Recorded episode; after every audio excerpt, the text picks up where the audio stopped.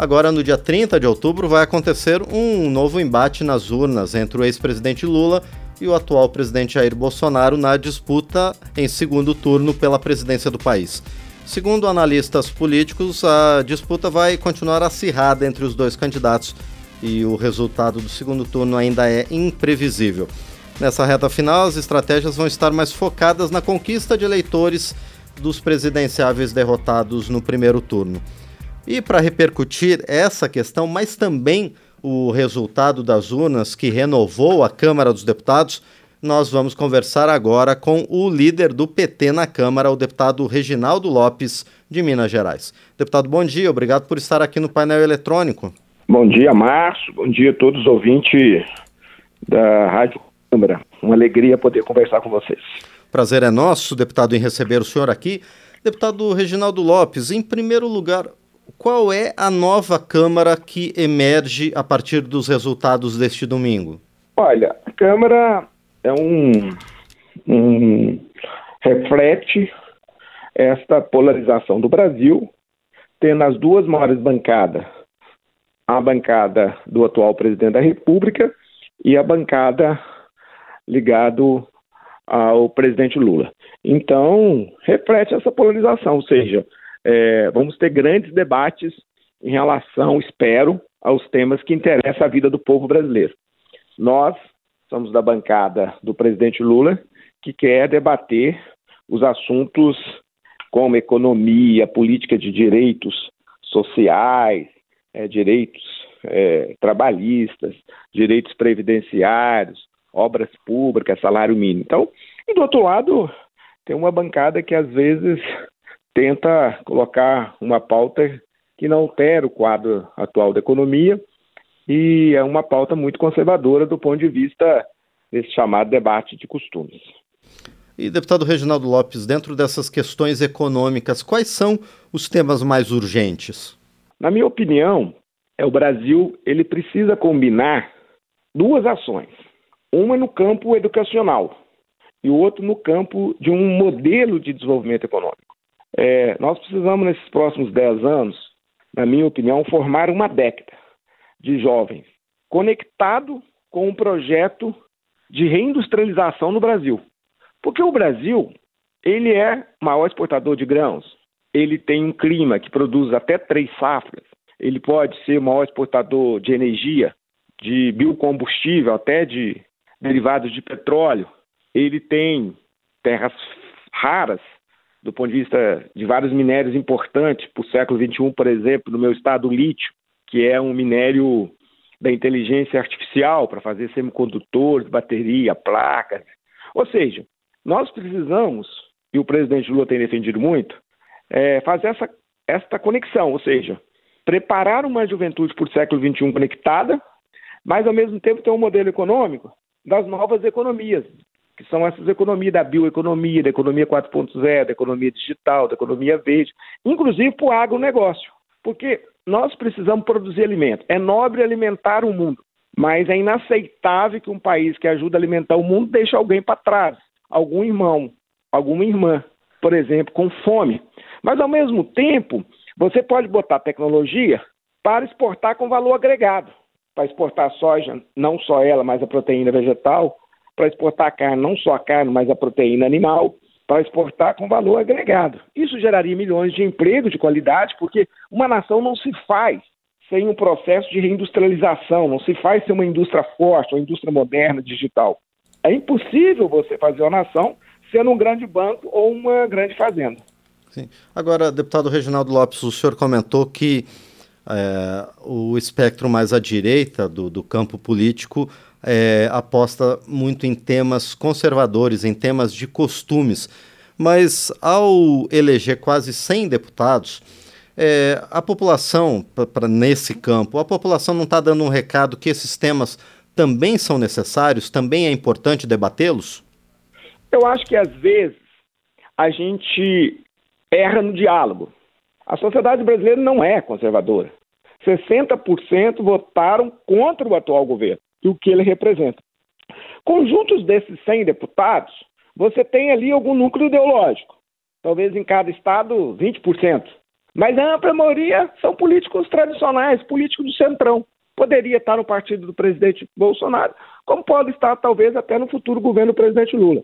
Então, o que nós vamos acertar no diálogo com a sociedade brasileira é que quando você diz o seguinte, a extrema pobreza ela é representada por 50% de mulheres negras mães solo. Como enfrentar? Todo mundo concorda em eliminar as desigualdades?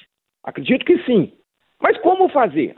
Ao ter o diagnóstico, quem e quais são os coletivos que representam essa extrema desigualdade, você fazer uma política específica para interditar, interromper o ciclo da desigualdade e da pobreza e criar uma perspectiva para uma família, isso não é política de costume. Isso não é política identitarista. Isso é política de direito.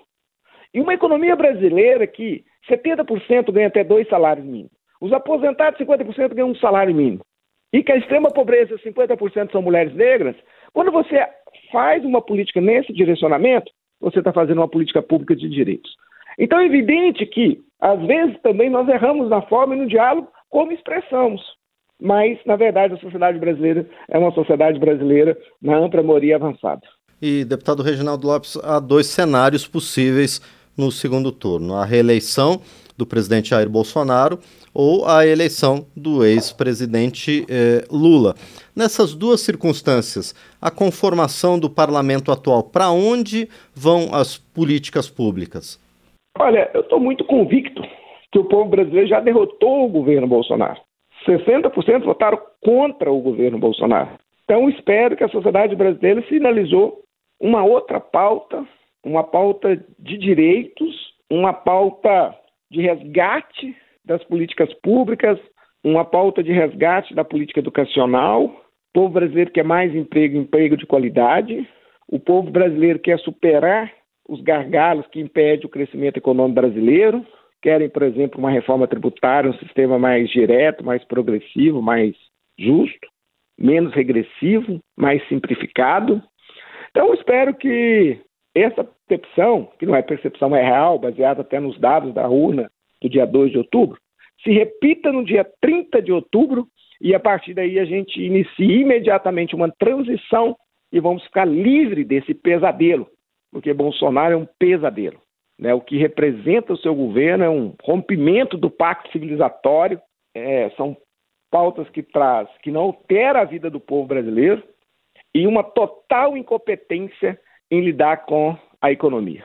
Pois é, deputado Reginaldo Lopes, agora com essa com a eleição de uma grande bancada pelo PL, que é o partido do, do atual presidente, numa eventual vitória é, do ex-presidente Lula, o senhor vê uma oposição mais forte, mais aguerrida contra o ex-presidente, ao contrário de uma situação mais tranquila que ele enfrentou nos seus dois primeiros mandatos? Eu acho que todos os mandatos do nosso partido, tanto do presidente Lula como da presidenta Dilma, a gente não teve ampla maioria para algumas mudanças mais programáticas. A gente teve algumas mudanças mais de governabilidade. Isso nos traz uma responsabilidade que governar deve considerar dois pilares fundamentais. O primeiro pilar seria o pilar da governabilidade institucional, que nós respeitamos. O Brasil é continental. O Brasil tem que ter a democracia indireta, os representantes eleitos, legítimos, que são deputados, deputadas, senadores e senadoras. Mas nós temos que também compreender que nós vamos avançar num outro pilar que é fundamental, que é a participação direta da sociedade brasileira. Eu apostaria também que nesse pilar, e nós iniciamos o governo Lula com 76 conferências nacionais temáticas de vários temas que importam, de fato, a vida do povo brasileiro, tem impacto na vida do povo brasileiro. Eu acho que esse pilar é fundamental, que nós teremos que construir esse diálogo. Só esse diálogo, só essa combinação da representação direta e indireta né, dessa capacidade de dialogar com a sociedade permanentemente. Algumas mudanças, vou dar um exemplo. Mudanças tributárias, eu que estou no Congresso há 20 anos. Se a gente não dialogar com a sociedade, que esse modelo, ele rouba o povo brasileiro, porque mais de 50% de impostos indiretos, regressivo, e que quem ganha um salário e meio está pagando imposto de renda, e quem ganha lucros dividendos não pagam nada, a Faria Limo e milhões de pessoas que recebem lucros dividendos não pagam nada, esse sistema é um absurdo. Eu, pela minha experiência, ou a sociedade brasileira compreende que não dá para ter imposto indireto, imposto de consumo, imposto inclusive na folha de pagamento, imposto corporativo também no setor produtivo é muito alto, que isso tem que ser para lucros e para os dividendos e para os patrimônios, ou a gente convence de fora para dentro da Câmara dos Deputados, ou acaba que os lobbies privados, que não representam o interesse da ampla maioria da sociedade brasileira, faz e impede avanços. Então nós vamos ter que aprender e aperfeiçoar a combinação da representação direta com a representação direta. Deputado, o senhor é, é, falou em alguns momentos sobre a questão da reforma tributária e a necessidade dela ser menos regressiva e também mais simplificada. É, a reforma tributária é um dos elementos que pode fazer com que o país volte a ter mais recursos para investimentos, porque hoje o orçamento é, público, o orçamento da União está bastante engessado e há poucos recursos para investimentos. Essa é uma outra necessidade, deputado Reginaldo Lopes? Primeiro, questão de justiça social passa pela justiça tributária. Se você fizer uma reforma tributária que simplifica, eu acho que permite o PIB crescer 1% ao ano. Se você fizer uma reforma simplificada e progressiva, que você libera o consumo, ou seja, o consumo não pode ser tributado de 50%. A média dos países ricos, dos 34 países mais ricos, é 17% a 15%. Você libera 35% do salário do trabalhador e 70% ganha até dois salários mínimos, só isso deve dar mais um crescimento econômico de 1%.